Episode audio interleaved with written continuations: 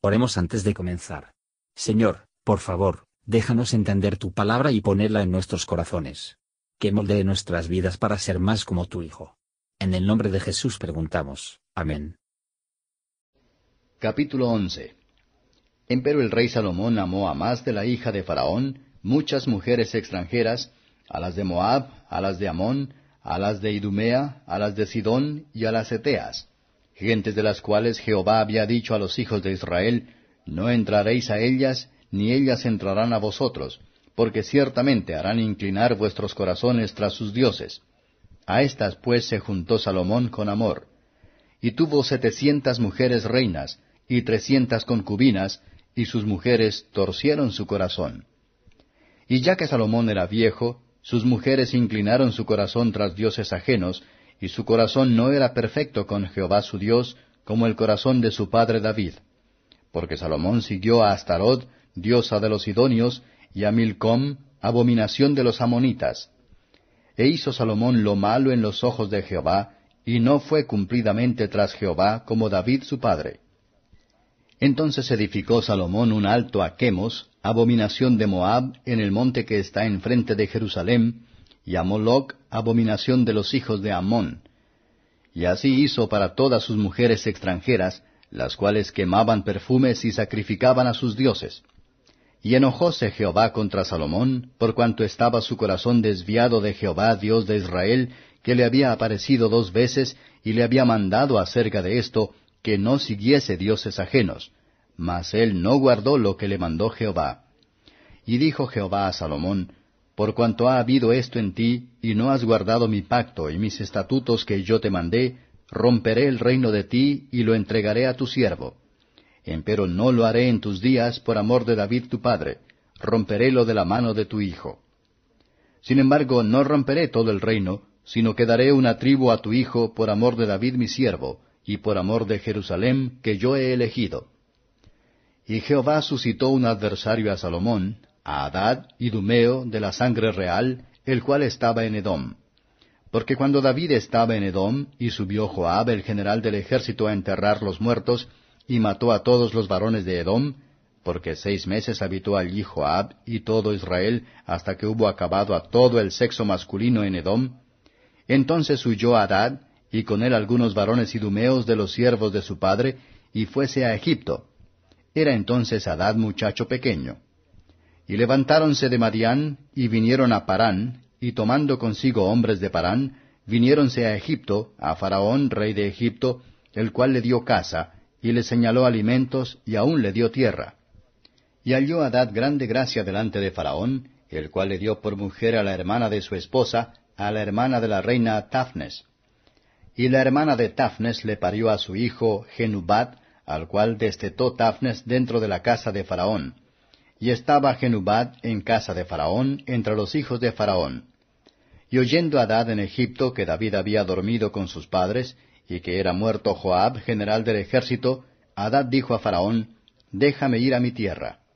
Y respondióle Faraón, ¿Por qué? ¿Qué te falta conmigo que procuras irte a tu tierra? Y él respondió, Nada. Con todo, ruégote que me dejes ir.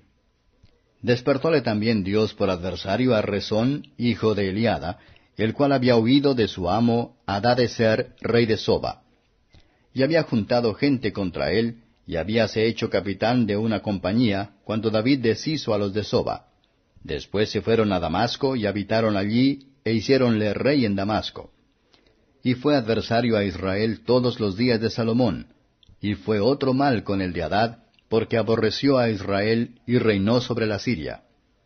Asimismo, Jeroboam, hijo de Nabat, efrateo de Sereda, siervo de Salomón, su madre se llamaba Serva, mujer viuda, alzó su mano contra el rey.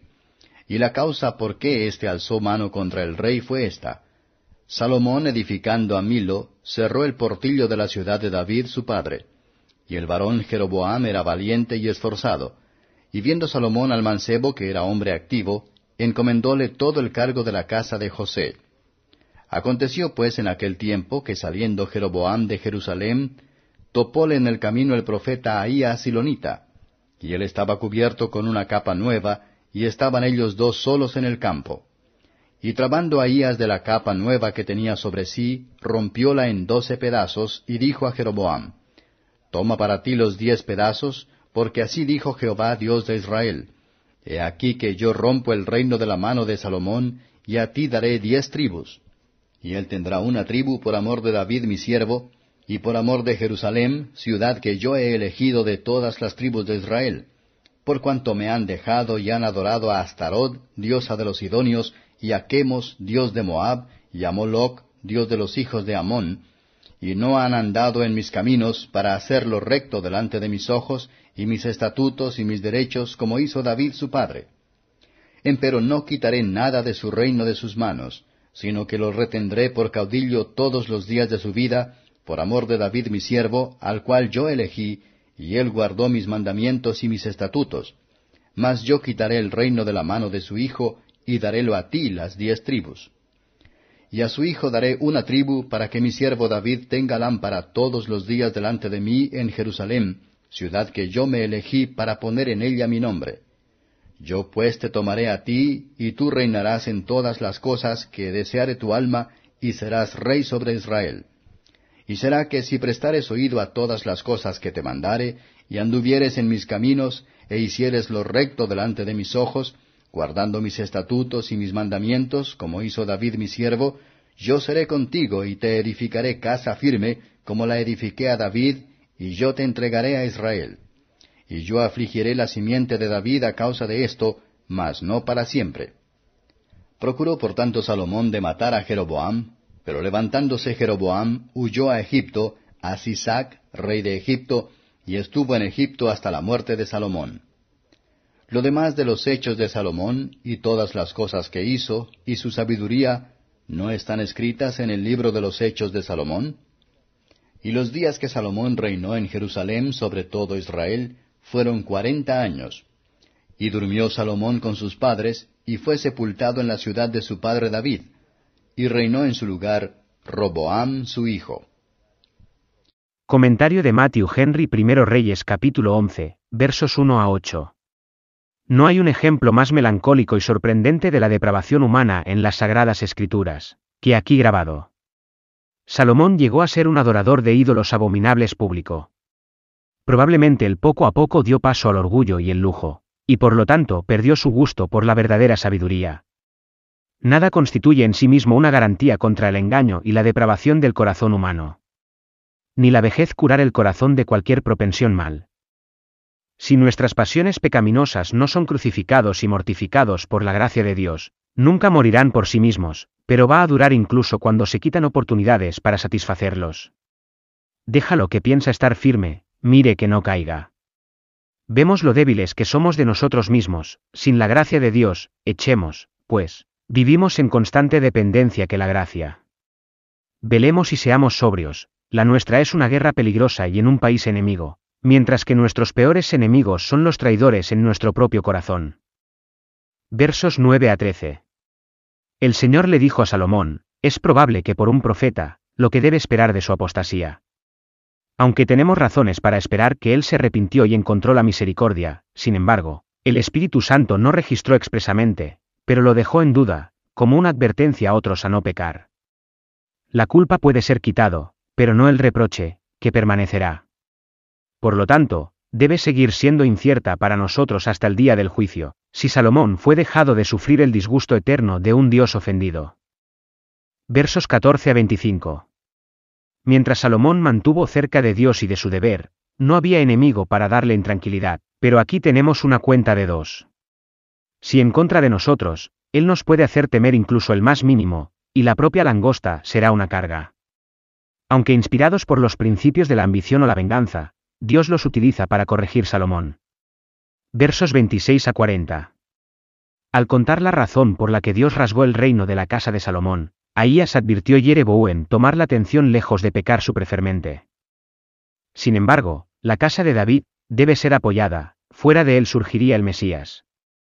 Salomón procuró matar a su sucesor.